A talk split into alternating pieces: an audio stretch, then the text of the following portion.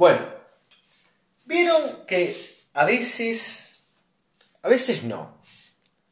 Por lo general, uno se pone a analizar las bandas populares y ve que siempre hay un disco bisagra. Siempre hay un disco el cual los eleva a un punto máximo. A ver, muchas veces he hablado, y voy a ser repetitivo, de que las bandas buscan en algún momento vender, hacer de su producto algo comercial y popular, por sobre todas las cosas, algo que lo lleve a su auge de gloria. Así como este programa también busca pegar un capítulo que la rompa entera y que yo pueda dejar mi laburo, las bandas tienen esa idea de llegar a un punto máximo. A ver, puede pasar con el primer disco, como ha pasado con bandas, Skid Row, eh, Bacherry, bandas que nunca pudieron volver a lo que fue el éxito de ese primer disco, o puede llevarte varios años lograr algo que sea explosivo para la carrera musical de una banda. Por eso hoy dedicamos el programa a ese disco de Aerosmith, el Permanent Vacation, el cual hizo que Aerosmith hoy en día sea amado por muchos o querido en su menor medida, pero que a todos nos caiga bien esta gran banda. Así que vamos con el Permanent Vacation del año 1987. Y esto es Hard Done Time.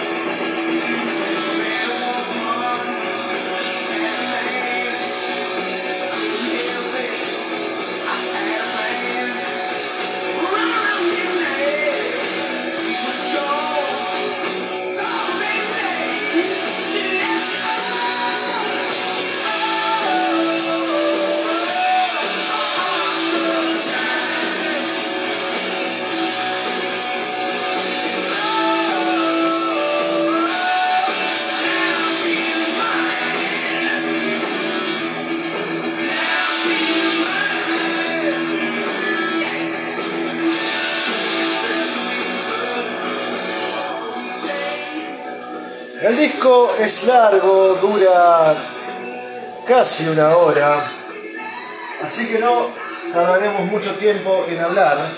Obviamente vamos a dejar escuchando algunas canciones, pero, a ver, como siempre empezamos, hablemos un poquito de historia. Aerosmith venía de una caída la cual iba a ser bastante grosa para los integrantes de la banda. No contaban con Joe Perry, un alma esencial dentro del grupo, y tampoco con Brad Whitford. Los materiales que sacaban se vendían pocos y no tenían la capacidad de llegar a algo que sea grande. Esto seguramente habrá puesto el orto a Steve Tyler, que para su desgracia, todos sus hijos estaban básicamente cagados en guita y estaban explotando estadios por todo el mundo. ¿Y cómo tenía que hacer Aerosmith para entrar en ese círculo de bandas populares? Ya estaban grandes.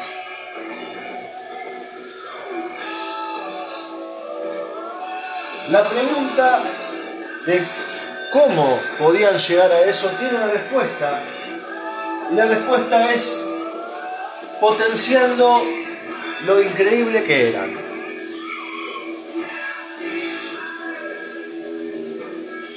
Por eso vuelve Joe Perry a la banda, vuelve Brad Whitford, y después de haberse comido un clavo con la idea de sumar al, al género urbano de Estados Unidos a su prontuario, deciden volver a las bases y largar esta bomba nuclear demencial. Si bien la colaboración con Rudy C fue algo que en su momento no resultó para Aerosmith de manera económica muy agradable, es algo que hoy en día, sinceramente, creo que tiene su mérito y es algo que hay que destacar. Obviamente estamos hablando en una cuestión contextual. Pero bueno, así llegaba Aerosmith a los estudios para grabar Permanent Vacation. Mientras escuchamos esta bomba atómica llamada Magic Touch, quizás uno de los mejores temas del álbum, aprovecharemos también a contar que estamos ante un disco el cual tuvo una exigencia extra. Como se ve que los Aerosmith no podían lograr hacer canciones las cuales sean comercialmente agradables, o por lo menos no que tengan la repercusión que ellos querían, decidieron formar un equipo de élite. Knight, Jim Wallace, o Wallace, perdón, y Demon Child participarían en la composición de las canciones. El último nombrado, seguramente lo deben tener en su haber.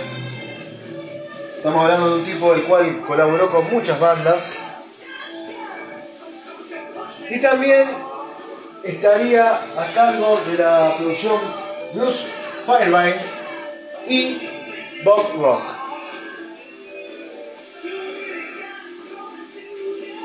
¿Qué es lo particular que encontramos dentro de Permanent Vacation?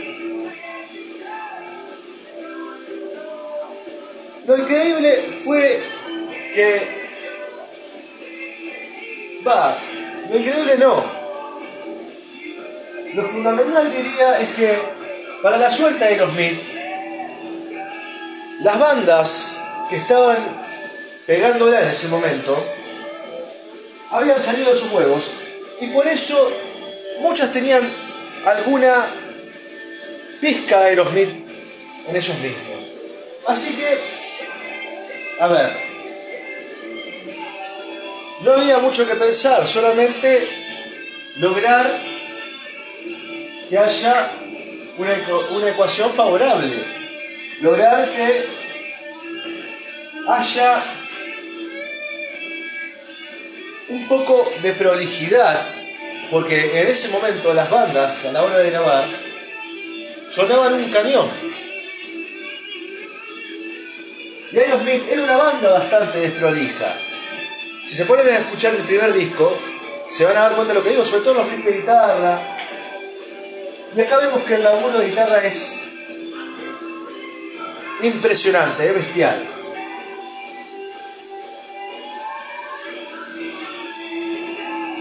Está todo muy bien elegido, muy bien medido. La base es demoledora, lo que hace Tom Hamilton con Joe Kramer es espectacular porque no escuchás un ruido que pasa entre medio y además hay un laburo acá que a mí me gusta muchísimo, que es el laburo en bloque dentro de una banda. ¿Qué es el laburo en bloque? No sé si lo he contado en algún otro programa. Es un método en el cual hay que prestar mucha atención. Es donde los instrumentos se van acompañando por un lado o por el otro. El bajo se pega a la batería, las guitarras van por un lado, o una guitarra va por un lado junto a un teclado, o las dos guitarras juntas, o la guitarra se pega al bajo. O sea, de eso hay mucho en este disco. Y eso le da presencia a los instrumentos, sobre todo a las guitarras rítmicas. Las guitarras rítmicas de este disco son alucinantes. Y vamos con lo que fue uno de los hits más grandes de Aerosmith. Listen, my friend, a mover el culo.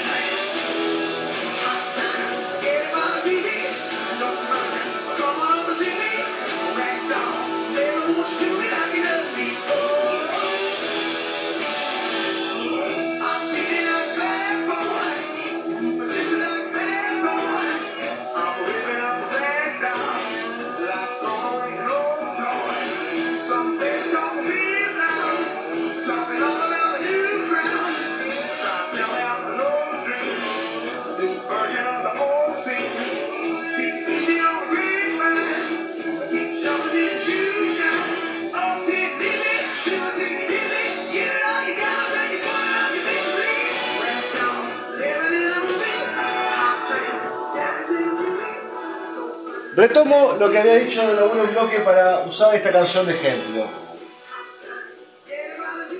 Vemos que las dos guitarras arrancan de forma paralela, van para el mismo lado pero van distanciadas. Quizás la guitarra, quizás no, para mí ya es un, es un hecho, pero, pero digo quizás porque quizás la guitarra busca amigarse con la batería, seguir a la batería, mientras la guitarra que va con el slave va por otro lado. Y ahí vos podés notar la presencia total de lo que marca el slave en la canción. Le da ese color, le da ese descanso, le da un posicionamiento diferente a que si hubiera dos guitarras haciendo lo mismo.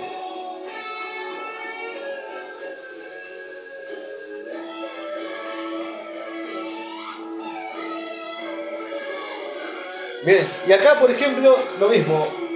El slide pasa totalmente al frente. El slide es totalmente melódico. Va con la melodía. Y por el otro lado tenemos el juego de tres. Casi como que si el slide se va uniendo a la voz. Busca hacer su juego con la voz, no con la otra guitarra.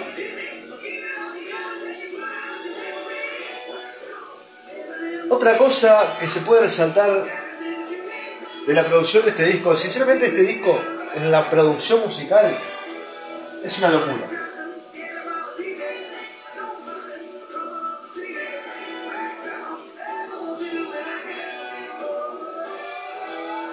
Otra cosa que se puede resaltar es los colores, lo bien que agregado que está. Yo no soy un tipo que esté a favor para nada de los vientos. Para mí mientras menos viento mejor. Pero ven cómo las trompetas, los vientos, entran también haciendo los juegos con las voces.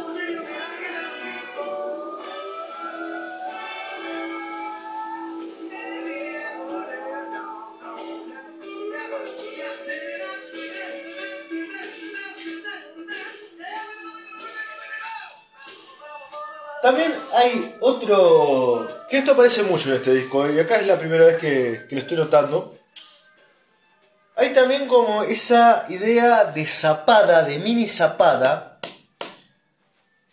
donde Steve Taylor empieza a meter esos, esos, digamos, esos jugueteos de voces, o la batería baja,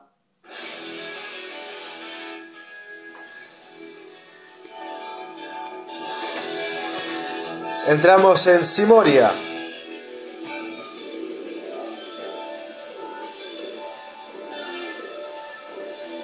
Hermosos esos arreglitos. Lo que está este disco hecho en riff, solamente en la carrera de Aerosmith lo puede superar Get Grip. Get Grip tiene unos riffs impresionantes.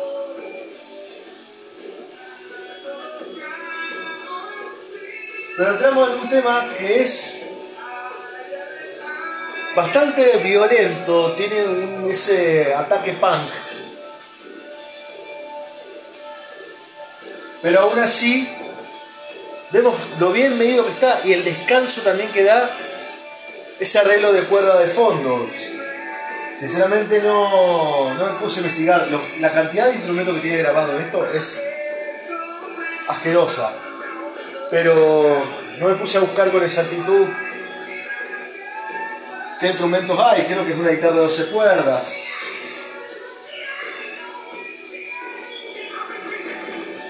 Eso que le da ese toque medio árabe.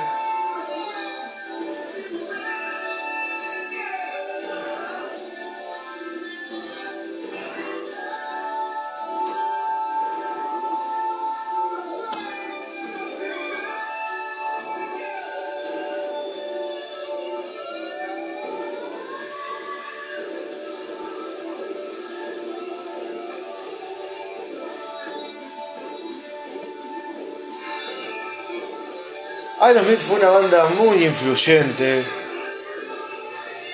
para todo lo que yo creo que después del digamos del 70 si cortaríamos en el 70 o sea lo que se venía haciendo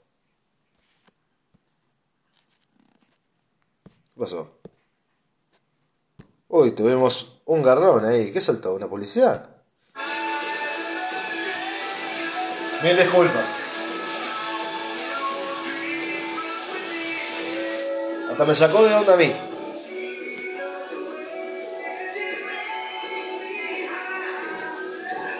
Hablábamos de lo que es la influencia de Aerosmith en ese sentido. Si cortaríamos la etapa del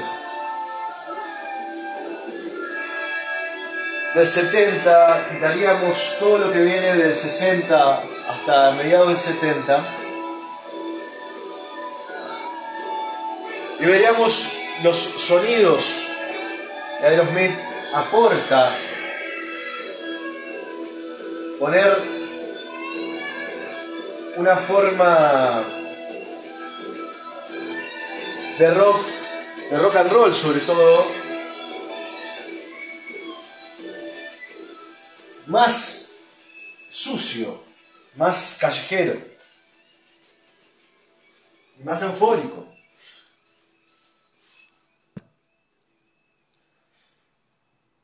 Ok, siguiente canción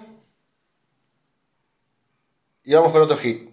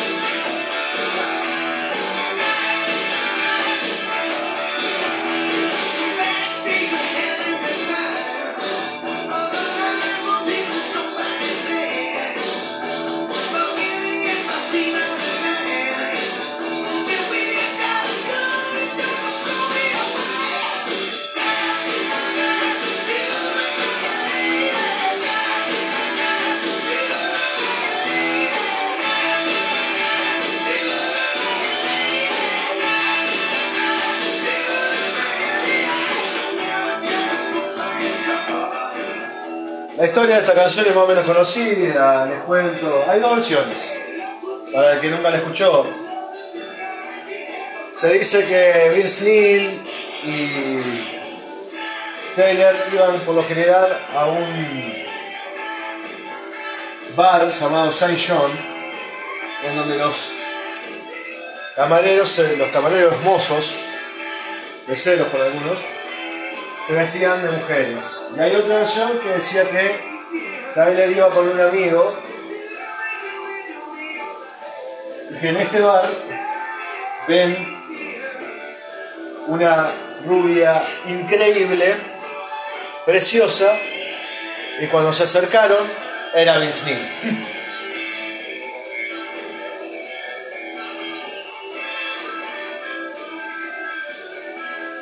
Lo que me cuenta también de este álbum es que vemos a Joe Perry en su máximo esplendor. Las cosas que aporta los solos, que para mí son totalmente melódicos, porque todo acompaña una melodía, son espectaculares, son exquisitos.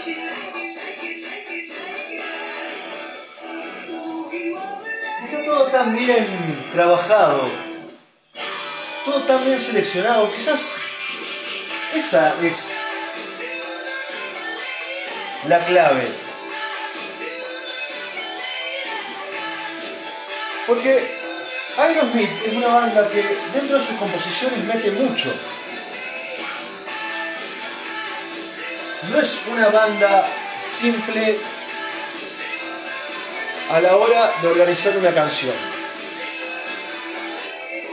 Hay muchos cambios dentro de la estructura de sus canciones. No cambios en el sentido de la dinámica, de que algo vaya para arriba o para abajo. Si bien hay esas cosas, sino que siguiendo una estructura, las guitarras, que son la cosa que más dirige a la banda, porque Aerosmith también tiene eso, lo dirige muchísimo la guitarra. No se guardan nada y tiran todos los choris al asador. Y ahí también está el kit de la cuestión.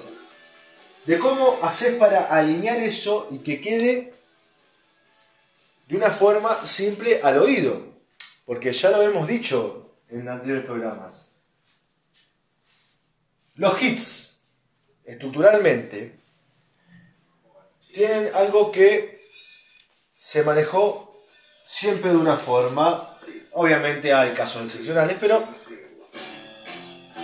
Y es que se toca poco y se mantiene un simplismo bastante notorio.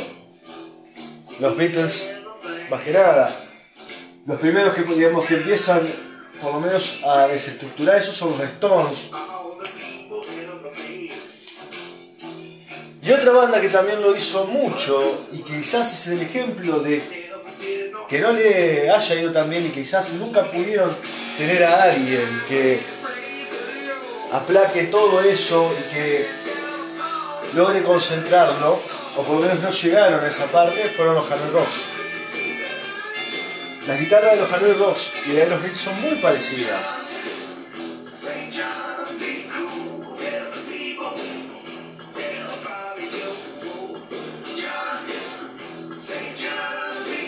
Saint John entra en este momento y apreciamos la parte más lucera de Aerosmith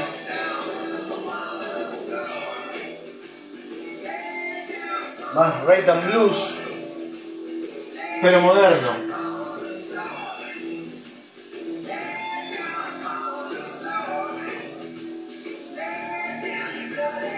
Y ven cómo se van descontracturando los lados. Voy a hacer muchísimo hincapié en la guitarra, así que si están pensando que deje de hablar de guitarra, no pienso dejar de hacerlo. Porque miren cómo entramos en un blues pasamos un rock and roll y terminamos en un hard rock. Todo dirigido a través de las violas.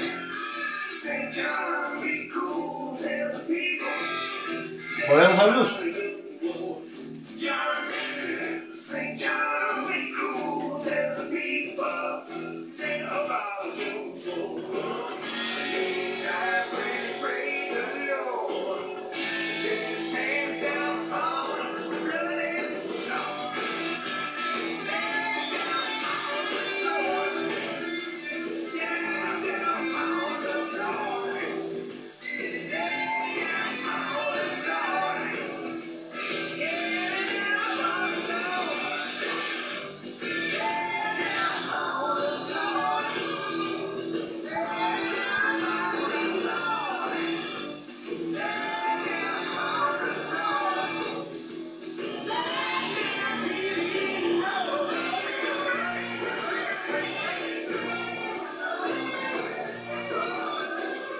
Nos queda todavía bastante para analizar.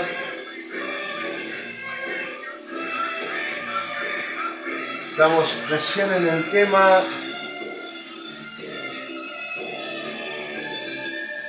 número 6, sí.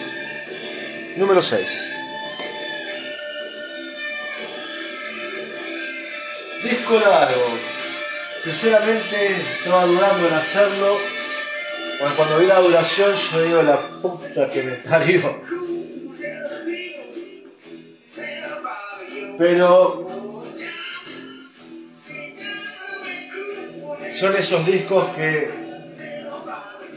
siempre está bueno diseñar, siempre está bueno hablar de estos discos. Estamos hablando de un disco el cual generó grandeza en Aerosmith. Se sabe que después vino Pump, después vino Get the Grip, que fue, digamos, el punto máximo de la banda, porque el Grip es un disco que tiene absolutamente todos hits. Digamos. Y después, bueno, Pump, muy buen disco también. Pero lo que se dice por boca popular es que este fue el comienzo de la etapa dorada. Estamos hablando de unos Aerosmith que después de este disco fueron millonarios. Y además de que hicieron estadios, que hicieron sus más grandes obras, los pusieron en la élite que la banda merecía estar. Y merecía estarlo porque venía haciendo cosas muy buenas,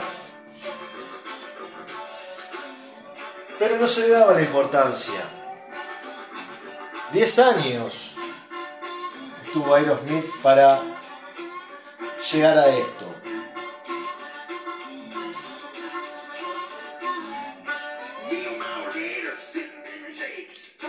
Halman Jury.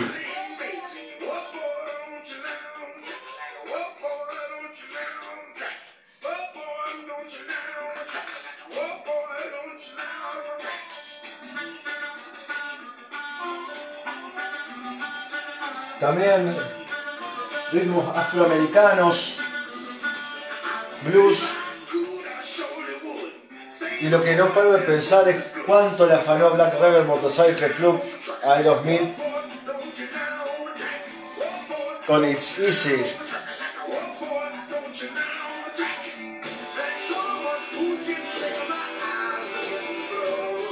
Y ven que pasamos de una cosa totalmente yankee, americana, digo yankee americana porque son los, los ritmos que se acostumbraban en el gospel, and blues, en el blues, algo de country también. Y después una guitarra arpegiada te lleva de nuevo a lo que es el presente de, 1987.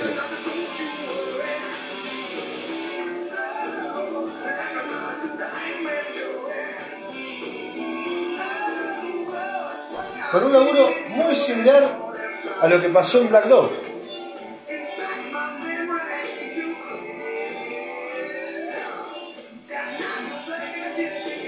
Una guitarra por un lado y la otra por la voz.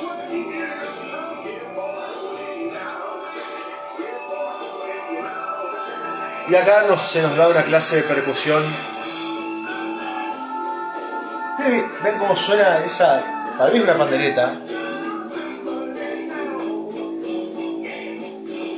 Si le sacás ese sonido panderetoso, porque no estoy seguro si es una pandereta, pero para mí debe ser una pandereta me la juego acá la china. Si le sacás ese sonido, pierde sentido toda la canción.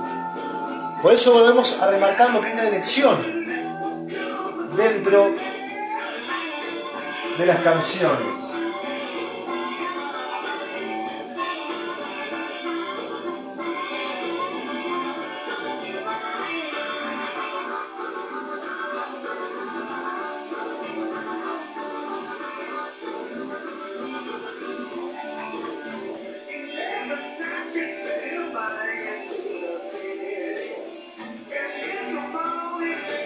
Preguntando a mí mismo, mientras hago este programa, mientras hablo de todo esto y exalto la grandeza de este álbum,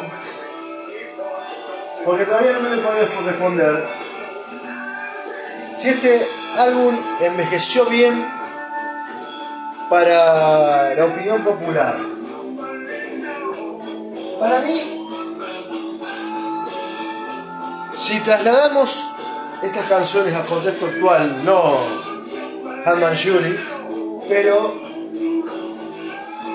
esos son casos de Dust Like a Lady eh, o Ball, Magic Touch. Eh, ¿Cómo caerían en la mirada popular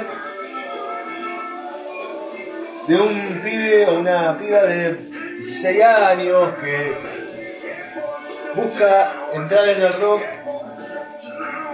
para mí no es una escucha muy fácil. No sabía decir si este disco envejece perfecto.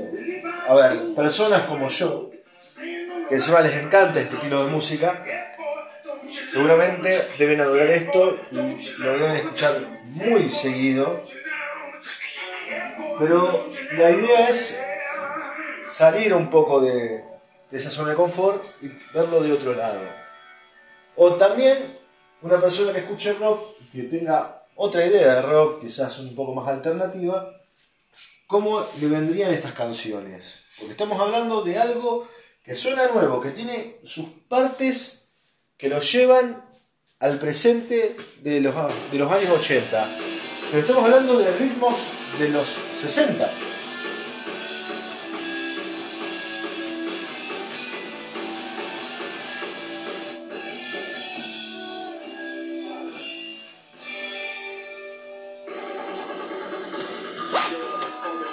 Vuelve rock and roll con Girls Keep Coming Apart.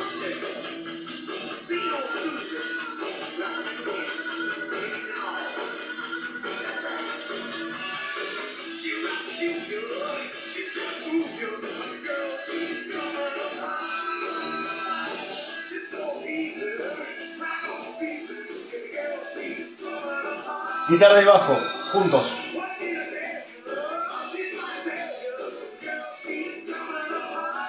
Terminan de dar forma a la pared. Y algo que es espectacular también es el audio de los tambores. Secos y con rever a su vez.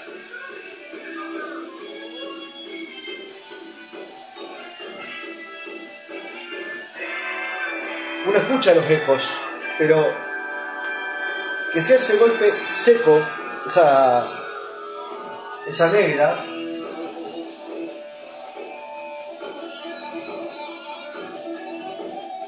logra marcar todo el ritmo.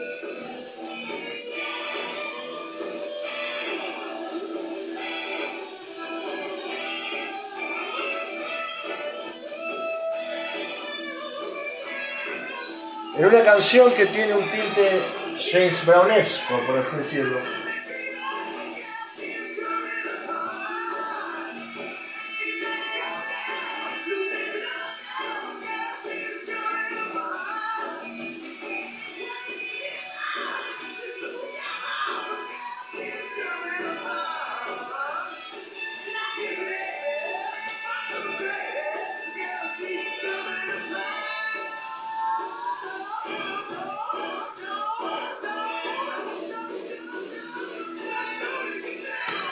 Juegos de voces de Steve Taylor son buenísimos.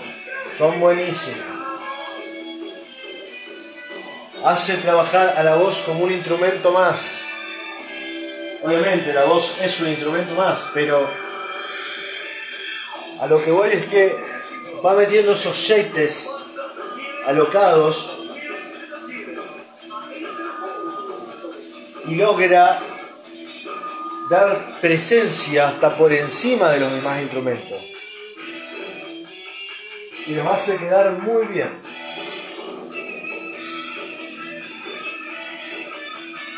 A ver, fuera de que estamos hablando de un disco del cual contó con personas por afuera, con muchas personas por afuera, los que graban son los Aerosmith. Y por eso vemos un crecimiento, digamos, una muy buena armonía también, o sea, armonía, hablo en grupo, a la hora de la ejecución, a la hora de la decisión de, las cosas que se meten o que se sacan,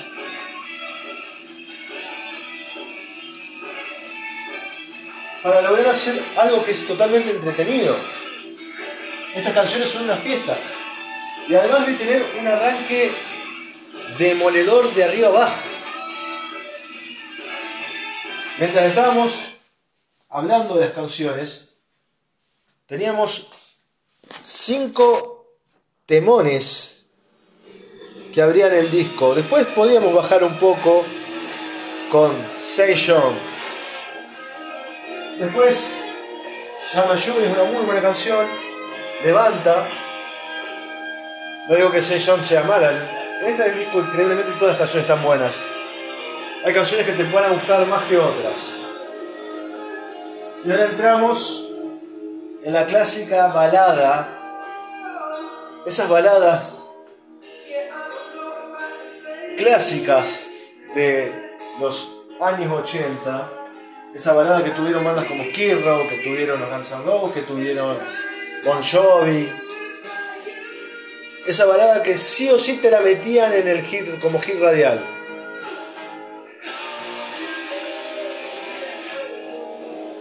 Y este es un temazo. Esta es mi balada favorita de los Smith.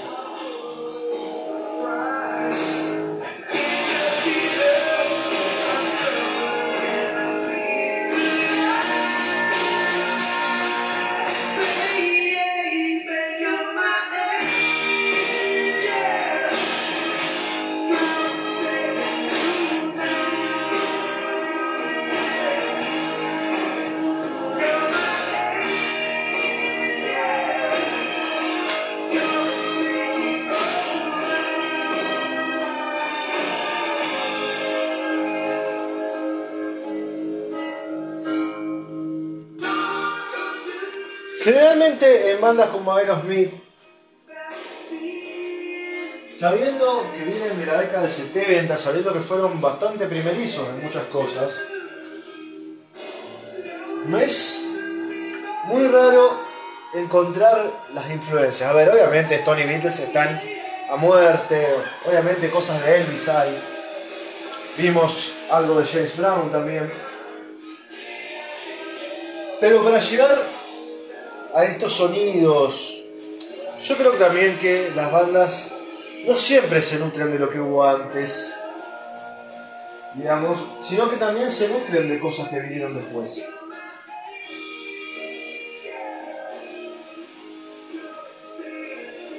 Y quizás no después, pero para mí acá también tiene mucho que ver de Who en ese chan, chan, chan, que lo habíamos escuchado muy, muy, muy get ¡ah! No seremos engañados de nuevo. We won't get full again. We won't get full again. Ahí está. We won't get full again. La concha de tu hermano.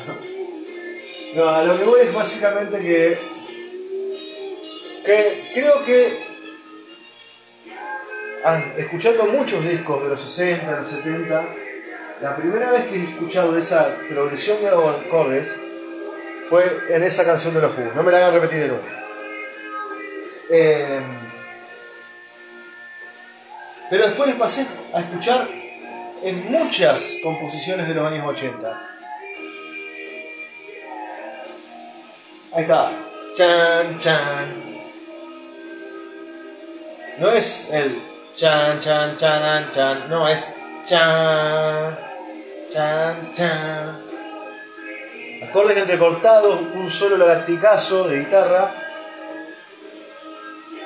Y el acorde que se haga con una fuerza demoledora.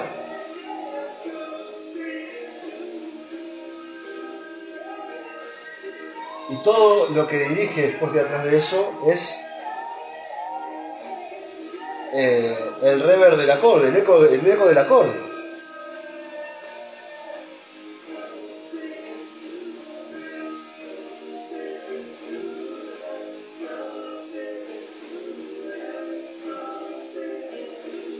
Estos cuadritos son fantásticos.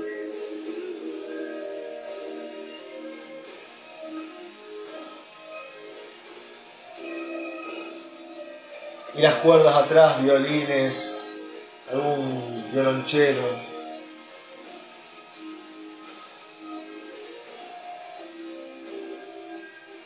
Con la batería de fondo. Qué laburo de Soy Kramer. Increíble.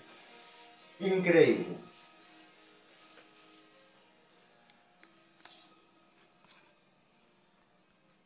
Nos vamos acercando a las últimas tres canciones.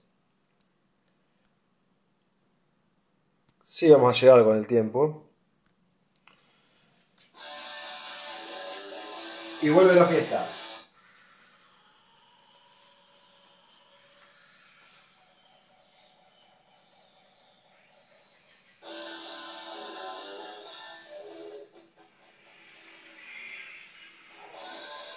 Solo que tarda un poco en llegar. Bien de época.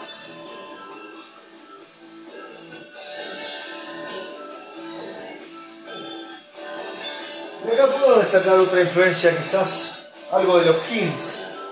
De los Kings.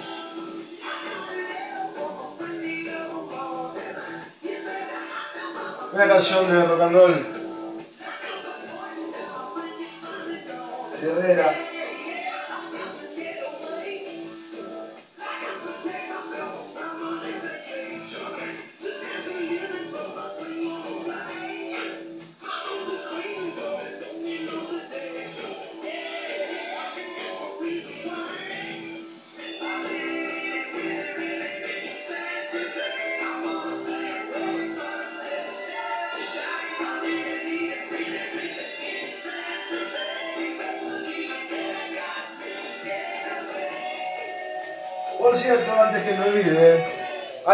Acaba de anunciar su retiro. Con gira de despedida. Y espero que vengan a Sudamérica porque es algo que tengo ganas de sacarme la gana de. Y más si llegan a bajar con los Black Crowes.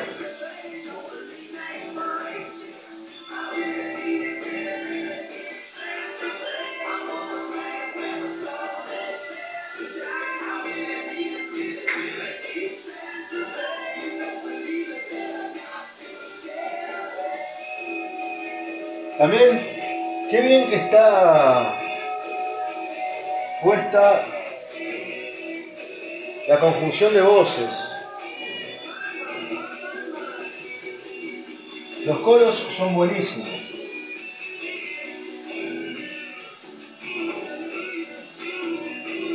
Acá tenemos un cambio de dinámica.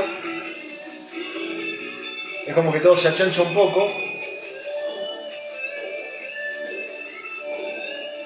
Y le va dando los lugares al solo para que explote.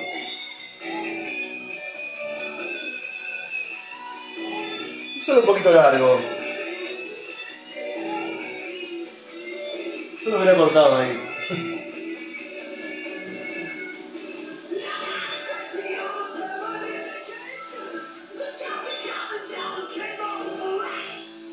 Pero ahí volvemos a la cuestión de las dinámicas dentro de la composición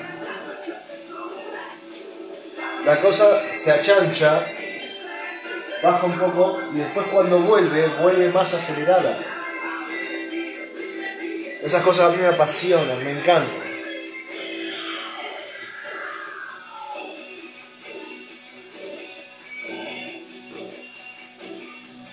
Más cuando las hacen y se baja un tono, ah, por el amor de Dios me vuelvo loco.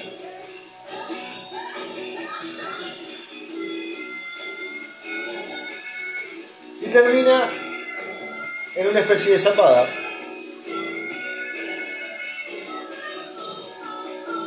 Nuevamente.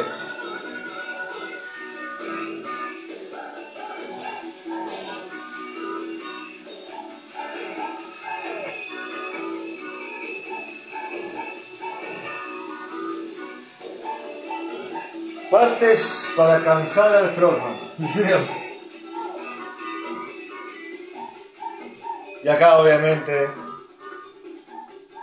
los Rolling Stones. Siempre están.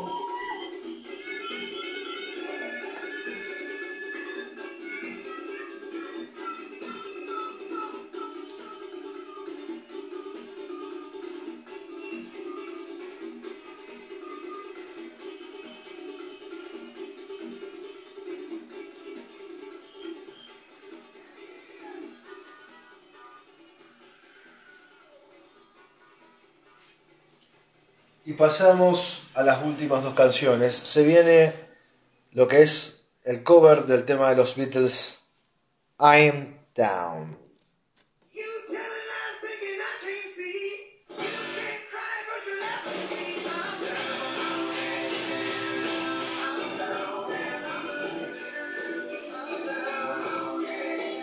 No es una de mis canciones predilectas de los Beatles. Así que voy a aprovechar para servirme algo para tomar mientras escuchan un poco.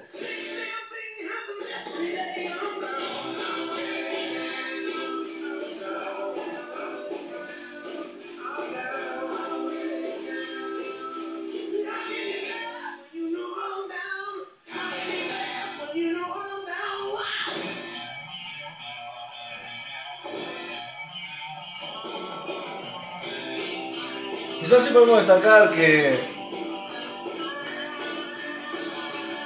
marca una postura muy similar a la versión original. No se escucha tanta tanta modernidad dentro de esta versión. Seguramente es una búsqueda que, que la banda quiso plasmar. Han hecho otras canciones los Beatles.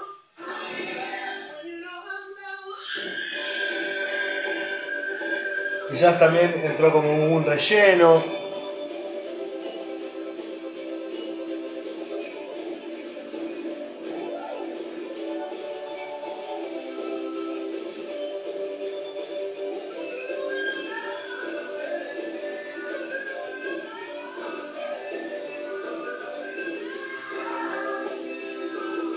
Pero bueno, también lo que hablábamos de tema de influencias a la hora de desmembrar Aerosmith. Creo que los Beatles en los coros es una influencia también que ha estado en casi todas las bandas. Por no decir en todas.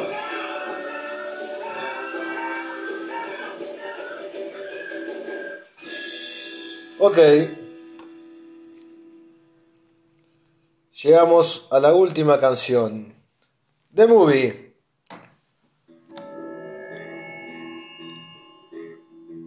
Cuatro minutos de experimentación.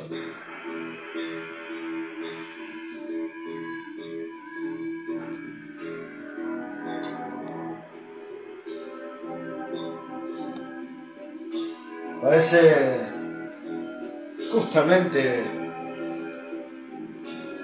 algo que se hubiera hecho para una película. Si no me equivoco, si no he leído mal,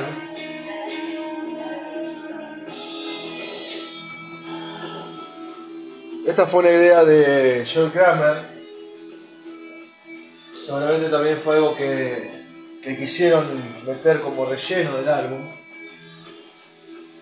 Y los bancos, voy a ser sincero los bancos, no me puedo llegar a esta altura y quejarme de esto.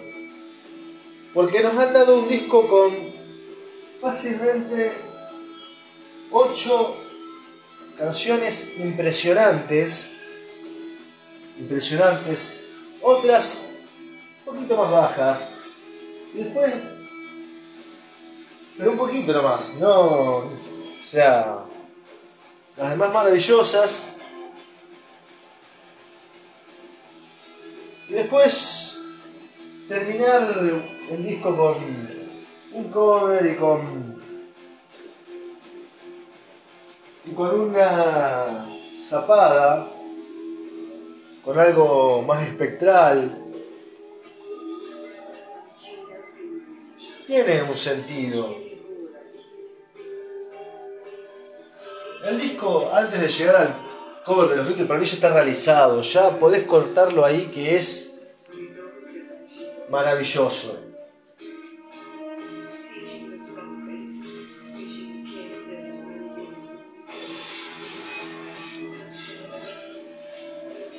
Y para, hablando de relleno, porque yo también tengo que rellenar, eh, digamos, este bache de 3 minutos que quedan,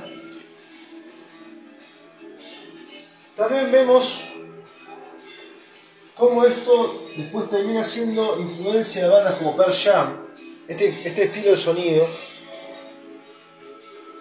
o del grunge mismo. Sonar de forma oscura,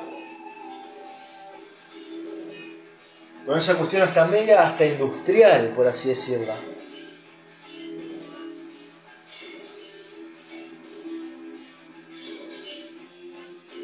Es todo atmósfera, ahí tenemos obviamente esa parte bastante Lex Zeppelin.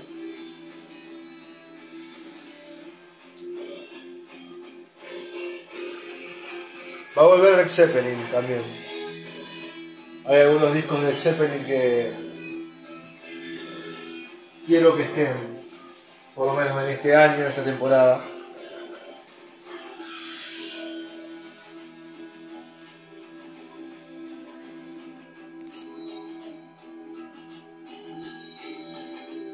Me gustaría poder, digamos, brindarles también cosas nuevas, de bandas nuevas, Solo que en este momento estoy muy copado con la parte ochentosa de estos grandes álbumes. Está todo cerrando dentro de un mismo círculo y eso eh, hay que aprovecharlo. Así que bueno, terminamos. Se ha terminado el álbum y bueno, a ver, hablemos de las conclusiones. El disco podría ser un 10, podría ser un 10, pero para mí ese final es como que lo hace contar con 7 minutos medio al pedo. Pero vamos a darle un un hermoso... Ese es el sonido de la bandeja. Vamos a darle un hermoso 9. Porque es pasable de punta a punta, porque es muy disfrutable, porque si uno lo pone a analizar desde el lado... Eh, desde el lado hasta de lo musical, de lo complejo, cumple en todas sus expectativas una producción espectacular, una base arrolladora, un laburo de guitarras genial, un Steven Taylor en un momento épico. Así que bueno, tiene su 9. Podría decir que es mi disco favorito de Aerosmith hoy en día. Canciones para recomendar. Para mí Magic Touch es la mejor canción del disco, la amo. Después, Dogs Like a Lady, Black Doll, son muy buenas canciones. Son impresionantes, son para mí los mejores hits de Aerosmith. Permanent Vacation también es increíble. En menor grado tenemos, qué sé yo, eh, Hearts on Time, tenemos Simoria, Shaman Shuri o Saint John. Las únicas. Ah, bueno, y Girls Keep Up Coming también me parece una muy buena canción. Eh, las únicas dos canciones que sinceramente no me vuelven loco, no me generan demasiado, son el cover de los Beatles y The Movie porque es una chapada. Pero bueno, o sea, ¿y qué tan recomendable es este disco? Miren, si estamos hablando de una persona la cual le gusta un rock más simplón, más que vaya al grano, este disco para recomendar es fundamental. Así que bueno amigos, no me queda mucho tiempo, por eso voy a hablar un poquito rápido. Solamente les voy a decir que vamos a seguir con la sección de discos. Eh, dentro de todo, después se verá si se verá alguna otra sección. Por el momento serán discos. Porque hay muchos discos que quise hacer el año pasado y no pude. Así que bueno. Señoras y señores, les deseo a todos una muy buena noche sudamericana. Esto fue Roxas Máquina.